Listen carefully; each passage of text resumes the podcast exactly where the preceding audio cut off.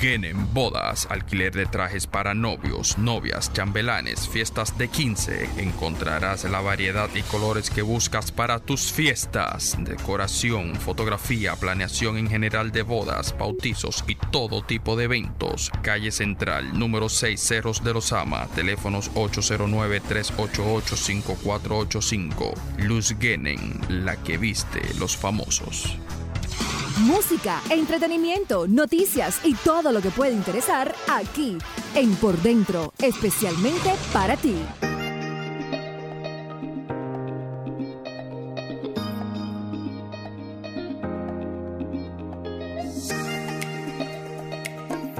es muy difícil que podamos cambiar lo que hace muchísimos años ya nosotros hemos agendado desde antes de venir al plano de la forma. Cuando te toca, cuando te toca, te toca, mano, no hay posibilidad de que usted se salve. Por eso la muerte nunca llega a destiempo. Llega justo en el tiempo en el que usted programó. Y esa es una verdad que los seres humanos vamos a tener que ir aprendiendo. Doy gracias a Dios por la bendición de poder compartir este espacio con ustedes y con todos nuestros oyentes sobre todo con, María Estela, que hace tanta falta cuando, cuando no viene. Y que no sé hasta dónde será que esta muchacha va, va a estar. Aumentando el conocimiento, mana, comienza a vivir, que la vida es demasiado corta. Ya no estudie más, de verdad te lo recomiendo. No voy a hacer cosas que te vaya a pasar, como el libro de Bárbara Angeli, que su prólogo dice cuando, cuando era recién nacida, quizás lo que más aspiraba era poder hablar, decir papá y mamá. Cuando aprendí a decir papá y mamá quería comer y aprendí, cuando tenía dos o tres años querías correr, querías jugar. Cuando tenía doce querías crecer y hacerme señorita. Cuando me hice señorita quería estudiar y quería ir a la universidad y graduarme y casarme y tener hijos.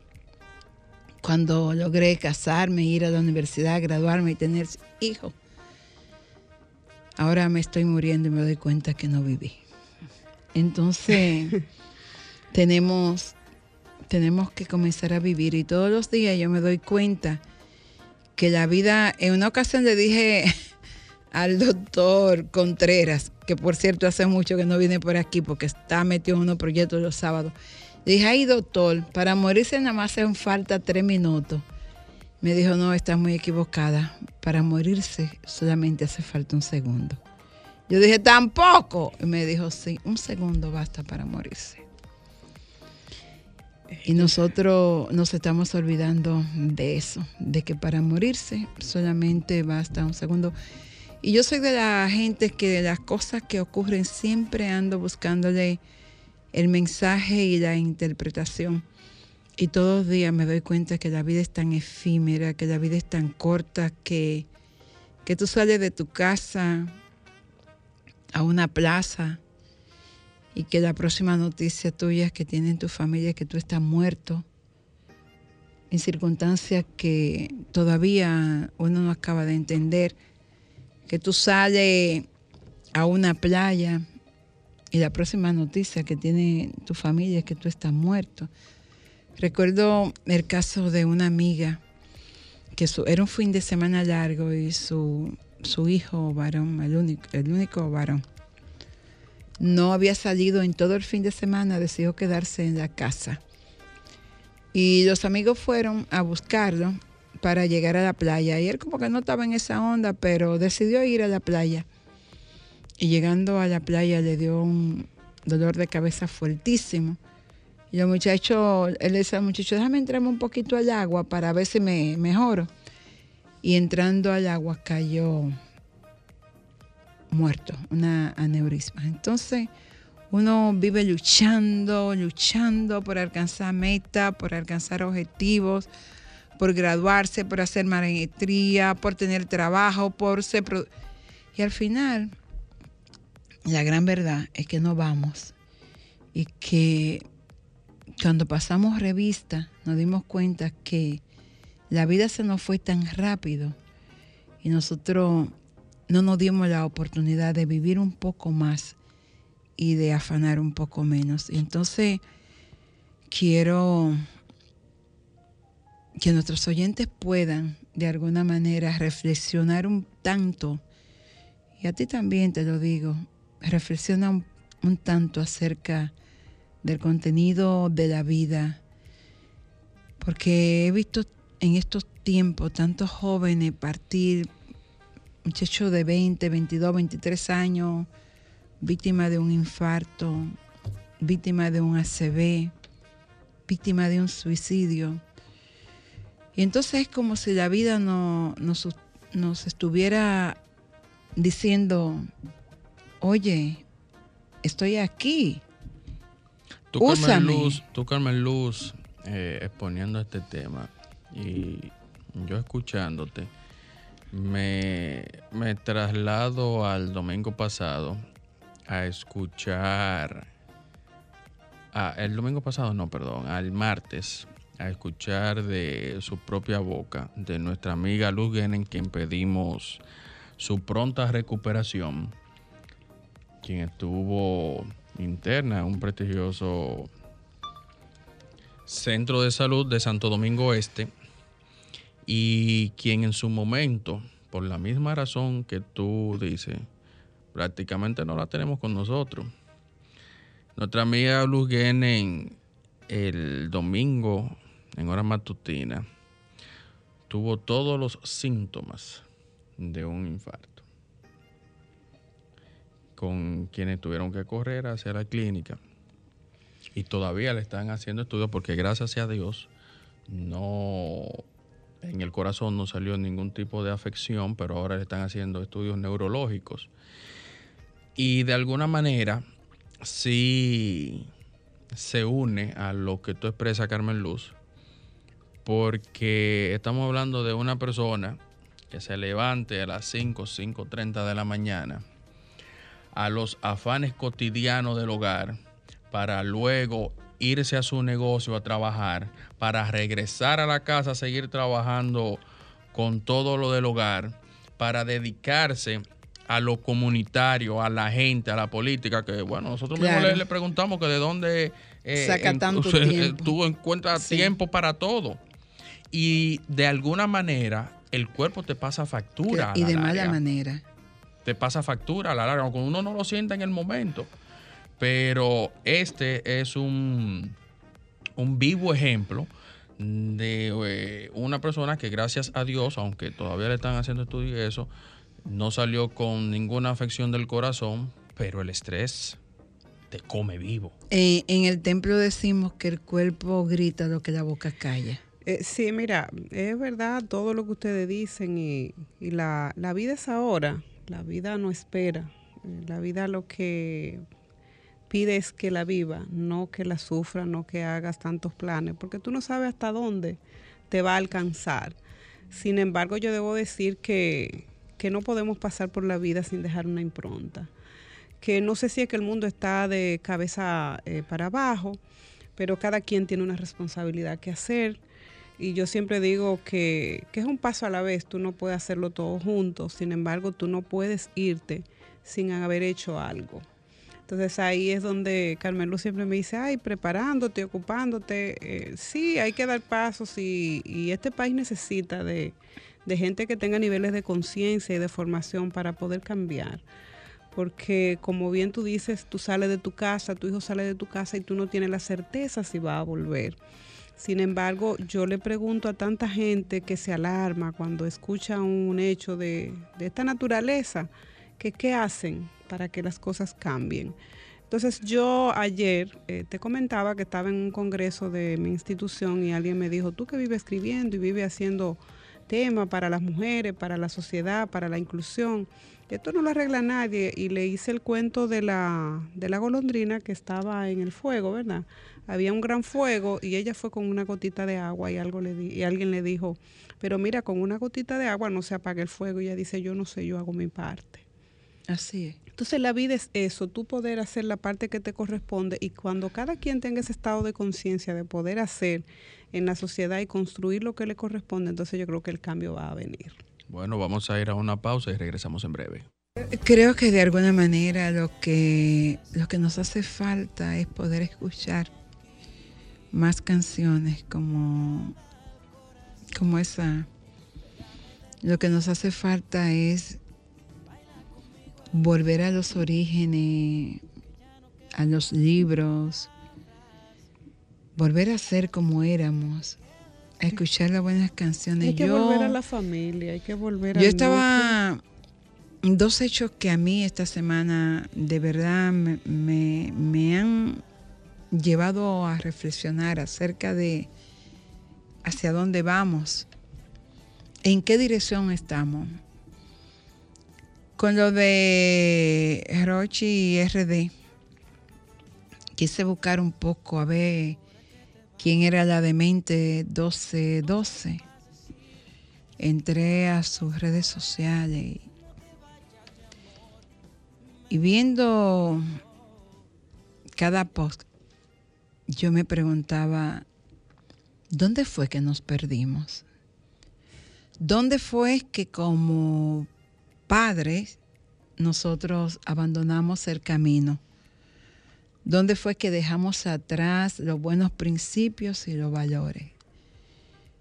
Y después, al ver el video de su apresamiento, entonces dije, definitivamente nos perdimos. Bueno, tú tendrías que preguntar eh, la responsabilidad de los padres, porque como te decía al principio, hay que volver a nuestros orígenes, pero hay que volver al hogar. Hay que buscar la causa. Mira, eh, cuando tú ves a un joven perdido, busca detrás que hay una historia familiar que lo, que lo ha abandonado. Hay un padre, hay una madre ausente y el, y el joven anda sin, sin rumbo y un joven que no tiene eh, formación y educación, tú sabes cuál es el camino que le toca eh, escoger. A veces no los eligen porque quieren, es porque es lo único que tienen. Y sin querer buscar, eh, si se quiere, liberar de culpa a, a, las personas que están involucradas en este hecho, porque en él está una niña y tú sabes que yo los últimos años he ido defendiendo los derechos de las mujeres, sobre todo de las niñas, y he escrito mucho sobre la, las violaciones de niñas y embarazos en menores. Y ahí es donde está la causa, Carmen Luz. Eh, el hogar es el, es refugio donde tú creas tu primera conciencia y donde tú te haces responsable de tus actos y donde tú no encuentras ni a papá, ni a mamá, ni a un abuelo, ni a ningún familiar que te pueda inducir qué tú puedes esperar de una sociedad. Y se ha ido construyendo esta sociedad así. Entonces de repente nos despertamos ¿Qué ha pasado? Bueno, lo que ha pasado es que ha habido un abandono no solamente de la familia, ha habido también una ausencia de crear las políticas públicas desde el Estado para que este tipo de situaciones no sean el, eh, si se quiere, el referente del día a día. Esos muchachos viven el día a día eso. Tú dices, bueno, entré a la página y vi, pero muchísima gente la seguía y veía eh, el deterioro de, de una niña que se exponía también a una situación y dónde estaban las autoridades y dónde estaban los padres. ¿Y dónde está el Estado que también tiene que regular? Entonces, la ausencia de todo esto, tú dices, bueno, ¿hacia dónde vamos? Así como estamos, yo creo que el lugar hacia donde vamos no es un lugar seguro. No lo es. Entonces, hay que, yo decía hoy, conversaba con un amigo sobre el caso de David, que de hecho como madre me siento dolida también porque no es fácil perder un hijo. Perder un hijo es perder la vida entera, sobre todo para las madres y los padres. Eso es un hecho que no se borra nunca, eso se muere contigo. Pero yo quisiera decir que más allá de que ya él no está y no está con sus familiares, que este hecho sirva de ejemplo para que las autoridades comiencen a ver cuáles son los males que nos están afectando, que las autoridades y los que están dirigiendo las instituciones públicas sepan qué es lo que se le ha puesto en las manos. Señores, lo que se le ha puesto en las manos es para que den servicio a, los ciudadanos, a la vida. A los seres. O sea, el ser humano es el bien más preciado, la vida es el bien más preciado que el Estado se supone que debe tutelar. Entonces la vida no puede estar en riesgo constantemente. Tú no puedes ir a un hospital, a una clínica y que tú seas tratado con tanta con tanta desafección como si no te importara el otro ser humano. Eh, eh, aquí yo entiendo que a nivel de las clínicas y de las atenciones primarias, aquí hay que ponerle ese sentido humano. Tú no estás viendo un, ser humano cualquier cosa, tú estás viendo lo que le da sentido a la vida. O sea, cuando tú vas con una situación y vale decir que este muchacho tocó varios hospitales donde no fue atendido, o sea, no fue atendido, no fue respetado, fue, fue vejado, fue violado. Lo mataron tantas veces, lo mató el sistema que no lo atendió, lo mató el sistema que no le garantizó la vida. Entonces yo lo que pregunto, el hecho de que yo tenga una condición, eh, si se quiere, de salud mental o de adicción o de sustancia, como ha pasado en otros casos, da el derecho para que una persona te pueda detener y te pueda quitar la vida. No, no da derecho para eso, sí da derecho para que te atiendan a ver qué es lo que está pasando con esa vida y respetar el protocolo, que es lo que se desprende de todo esto. Yo digo, ante la ausencia de una persona que entra en crisis, que tú no sabes lo que le pasa los seres humanos y sobre todo esta pandemia ha dejado el mundo entero con muchas situaciones mentales que tú a veces no te explicas cómo ¿Por qué, tu comportamiento? ¿Por qué tú, tú estallas al primer, a la primera situación? Y es que vivimos un encierro y todavía no nos hemos dado cuenta que hemos vuelto a la normalidad, pero nuestras vidas ya cambiaron. Entonces hay un estado ahí también mental que atender. Entonces ahí yo lo que digo es, ¿dónde está el protocolo de las instituciones que, está, que son las responsables de preservarte la vida en un momento en que tú tengas una crisis. Señores, la gente tiene crisis en la casa, en el hogar hay crisis, en los niños hay crisis. Eh, los niños se están suicidando. Y tú dices, como un joven que está lleno de vida y que tiene todo el camino por recorrer, se quita la vida de repente. Entonces, vamos a hurgar y vamos a buscar qué es lo que estamos construyendo como sociedad, como país, como nación. Y vamos a prestarle atención que este hecho nos sirva para conseguir like, para conseguir visibilidad social de algunas personas que lo que han hecho es hacer el comentario de lo que ha ocurrido, pero no han ido a la causa. ¿Qué es lo que está generando? Entonces yo lo que voy un poco más allá. Vamos a ver cuáles son los correctivos. ¿Reforma policial es suficiente? No, vamos a ir a la sociedad. Vamos a volver a la familia y ver qué es lo que está pasando en el núcleo de la familia. Y vamos a comenzar a hacer esa revolución de conciencia y de formación y de educación para tener ciudadanos y ciudadanas con mucho más conciencia, señores, y sobre todo, en este país hace falta educar para la paz. Así es. Yo vuelvo entonces con el caso de, de David y me hacía la misma pregunta, si será suficiente una reforma. Me preguntaba lo que vamos a reformar ¿Dónde viven los agentes de a pie? ¿Con quién comparten los agentes de a pie? Los vecinos, el entorno, ahí es donde está la delincuencia.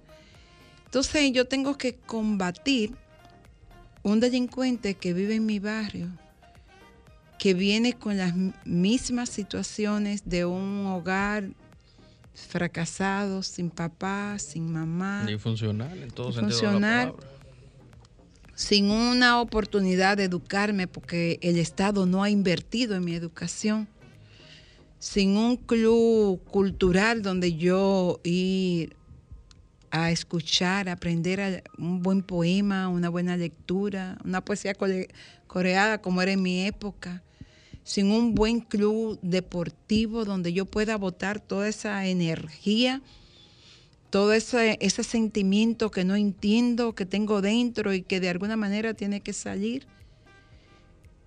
Yo pienso que definitivamente una reforma policial no va a cambiar la mentalidad ni la situación dentro de la policía. Lo primero que tenemos que hacer es cambiar las circunstancias en las que viven nuestros policías.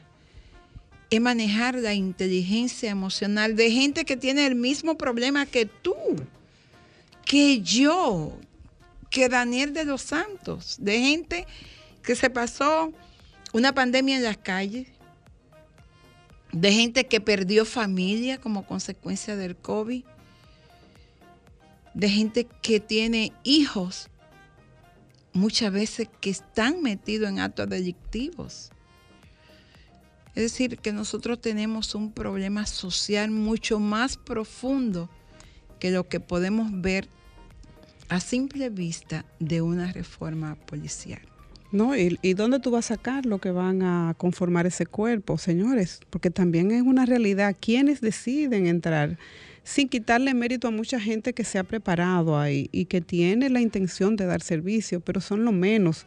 Entonces, la calidad de las personas que llegan, también vamos a ver quiénes son los que ingresan. En una reforma policial también tendríamos que ver el ¿A quién vamos a ingresar? ¿A quién vamos a ingresar? El perfil del, del, que va a ingresar a ese cuerpo. Pero no solo eso, Carmen Luz. ¿Cuál es el protocolo que tú le vas a dar para tratar a ciudadanos en la calle? O sea, tú no estás trabajando con, con animales, con seres humanos. Con, seres humanos. Con seres humanos. Entonces tú tienes que, que tener un protocolo. Si la persona está sometida, tú no puedes patear a ese ser humano, no importa lo que esté haciendo. Lo que esperemos que, que la reforma policial no sea otro proyecto de los tantos que los gobiernos en general siempre disponen o, proyectan, hacen algún tipo de proyecto para, para presentarlo como una oferta política y luego simplemente se queda en la nada. Anteriormente ya hemos discutido de otros proyectos que inician y, lo veo como como proyectos que, que verdaderamente y que uno entiende que esa es la solución ya llegó la Serían, sería funcional pero sin embargo como me hago la pregunta cada vez que veo algo que funciona y a las dos semanas ya no existe o simplemente lo dejaron por, por agotamiento. Por la razón que sea. Mira, aquí hay que dejar esa práctica de reaccionar a los eventos. Este es un país reactivo, más no preventivo. Hoy estamos hablando y nos pasamos la semana y la otra semana y cuando viene y dentro de tres semanas ya nadie se La gente se olvida y vuelvo y volvemos otra vez sobre el hecho cuando ocurre algo que conmociona. Entonces no podemos como Estado darnos el lujo de estar reaccionando cuando ya las cosas suceden porque ¿qué puede hacer después que la vida se pierde? Dime. Bueno, tú dijiste una palabra eh, que este caso nos sirva de ejemplo pero y la decena de miles de casos que debieron servir de ejemplo. bueno, cuando ocurrió lo de Villa Altagracia, todos, incluidos nosotros, que fue cuando comenzó el debate. Que este caso sirva de ejemplo para parar la violencia. Visualmente, a partir de ese caso, hemos, o sea, que han, han sido escándalos públicos, eh, aproximadamente entre 6 o 7 escándalos públicos. Imagínate tú lo que desconocemos. No, mira, Carmen Luz, y sobre todo yo pienso, no en David, ni en el caso de Santiago, ni en el caso de Ocoa, que también se le dio. el caso del arquitecto. Eh, exactamente, ya, ya no podemos hacer nada. Qué pena que no podemos devolverle la vida de esos seres queridos a esas familias que deben estar pasando por una situación difícil. ¿Tú sabes que yo estoy pensando? En que hay muchos de nuestros jóvenes que están en las calles y que pudieran también caer en esa misma en esa misma situación y pudieran llevar lutos a nuestra familia sin necesidad, porque no hay necesidad. Pero de la misma manera también tenemos en las calles jóvenes valiosos que quiero saludar a, a Sebastián y a Leonardo que nos están escuchando.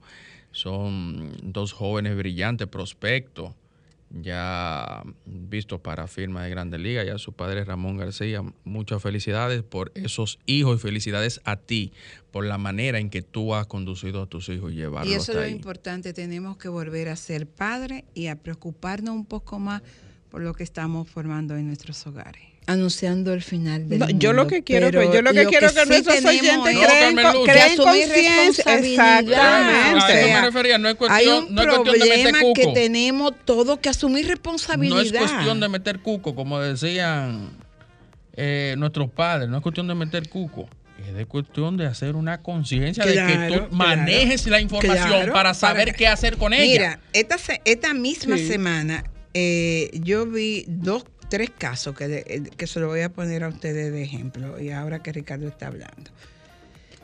Yo venía por la Elvira de Mendoza con, con Santiago a las 4 de la tarde.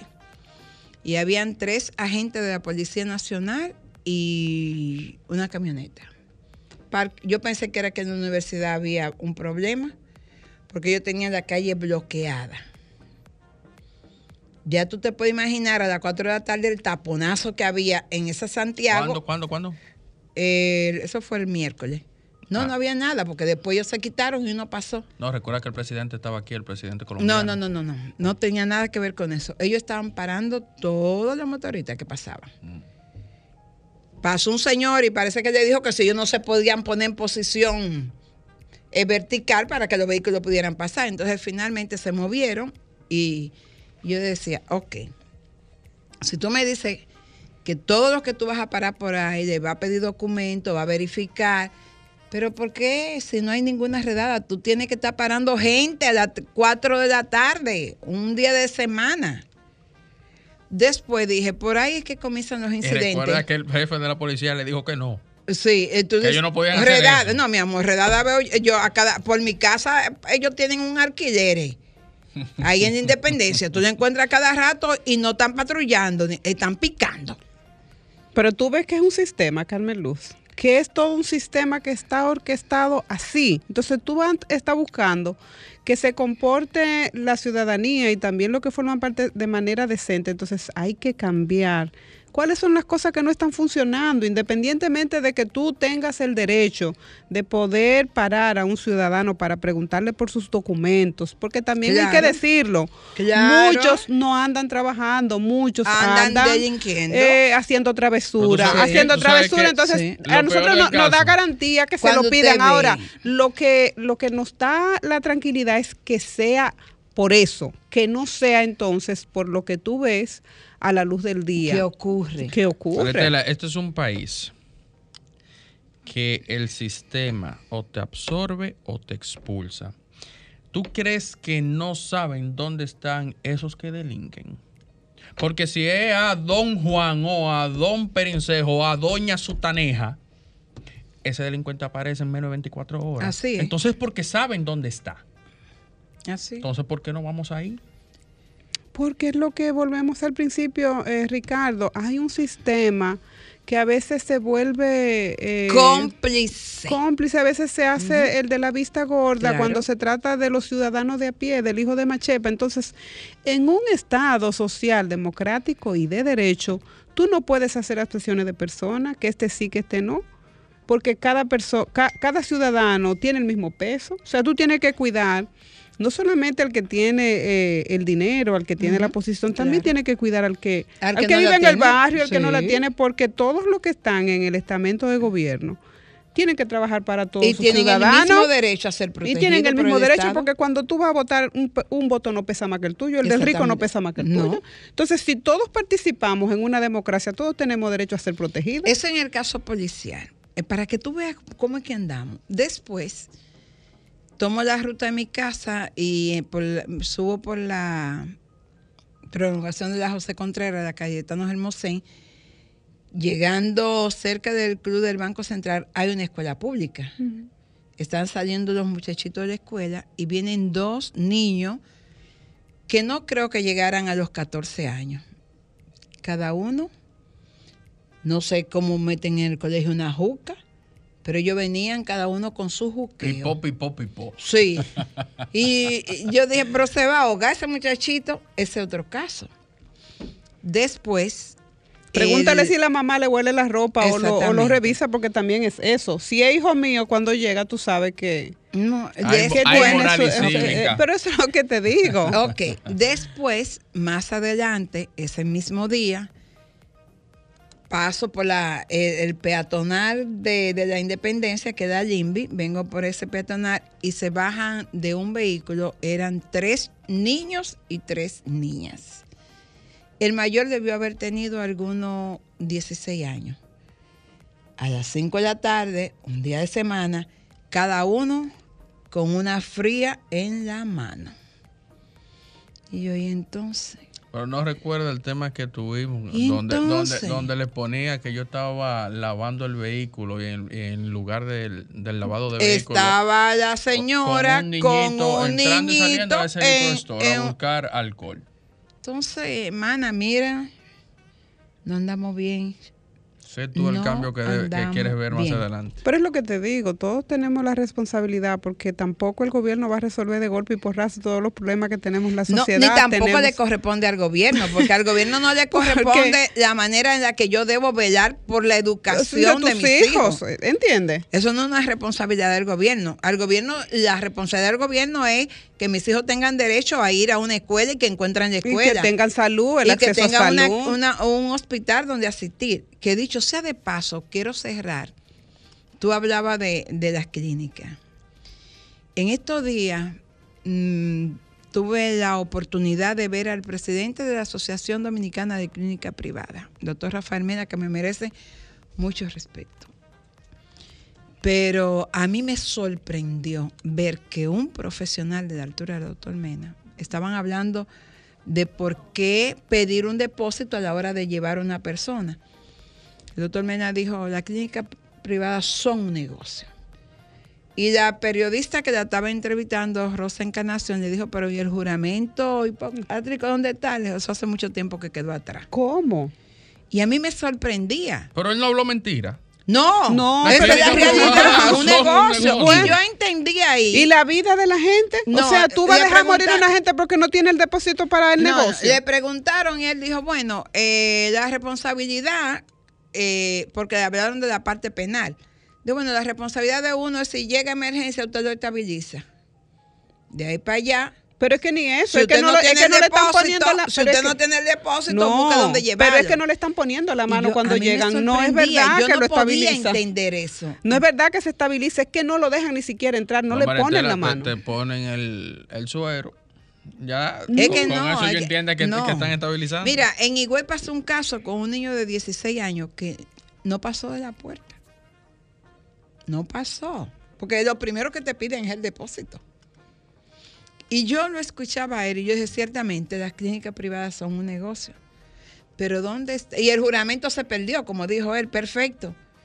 Pero ¿y dónde está el derecho a la vida? Y no, ¿dónde está el Estado que otorga el, permiso a esas clínicas para operar? Entonces ahí debe haber el, régimen de consecuencia que siempre hablamos de las cosas. Si eso pasa y se mueren 10, se mueren 20 y no hay consecuencia, eso se va a regularizar, que eso no va a sorprender a nadie. Ahora, el día que la institución que rige el permiso para, para trabajar de, las clínicas y te la cierren y te pongan una multa de tantos millones. Mira, Carmen Luz, la próxima lo va a pensar para no atender a, una persona que llegue en condiciones delicadas. A, la pregunta nuevamente, ¿dónde está el Estado? Sí. Para para regular y para el régimen de consecuencia a quienes no atienden. ¿Dónde está el Estado? Buscándole financiamiento. Bueno, entonces mucha gente va a seguir perdiendo la vida cuando llega a una clínica privada y nadie te quiere atender. Y eso de verdad que uno habla de otros sistemas de, salud que no funcionan. Pero, y aquí también lo escuché, creo, y he escuchado mucha gente hablando del sistema de salud, por ejemplo, de Chile, que no funciona. Pero mi hija estuvo ingresada en Chile por una emergencia en una clínica privada y la ingresaron, estuvo ahí. Cuando salió le preguntaron, cuando dieron la alta, cómo iba a realizar el pago. Si eh, un solo pago, si varios pagos. Y ella dijo, no, a plazo a plazo, como es paloma. Bueno, y a su casa le llegó la factura. Ese, es el método que, usan en Estados Unidos. en Estados Unidos te pueden hacer una factura de millones de, dólares y no te dejan morir. Hacen lo que hay que hacer. Y eso, si usted lo puede pagar centavo a centavo, centavo a centavo. Europa, Europa hace lo mismo. Europa te atiende. No importa de qué país tú llegues ahora, la factura te llega hasta tu país porque vía Cancillería te mandan la, te mandan la cuenta. Y si no, y si no tienes forma de cómo pagar. En el momento en que tú comienzas a trabajar y comienzas a regularizarte, te lo El indocumentado siempre va de robo en los estados, porque no hay cómo cobrarle. En lo que no están organizados. Yo conozco una experiencia de una atención eh, de emergencia y tú sabes que aquí a República Dominicana había Cancillería, le, mandaron la notificación y desde que se regularizó ya, el sistema la consiguió y tuvo que pagar. Y yo conozco pero porque se regularizó, si se hubiese seguido... No, lo que se regularizó, pero a su país de origen se le envía, porque para eso son las relaciones internacionales. y te localizan y te, localizan, no es verdad que un ser humano puede estar en un, amigo y, él de hecho, o sea, él se comprometió a pagar desde aquí. Y, pasó como que pasó el, el, tiempo y le llegó la notificación y pagó. Señores, nos encontramos el próximo sábado. La verdad es que vamos de manera individual cada uno de nosotros cuidar nuestra salud mental. Vamos a dejar pasar muchas cosas por alto. Vamos a usar un poco de aceite para que las cosas no resbalen. Y atender a aquellas cosas que merezcan ser atendidas. Y vamos a darle entonces, como dice María Estela, atención a lo que realmente amerite nuestra atención, pero no nos vamos a complicar tanto. No pelee. Si lo van a saltar, entregue lo que usted tiene que la vida tiene un precio invalorable. Nos encontramos el próximo sábado.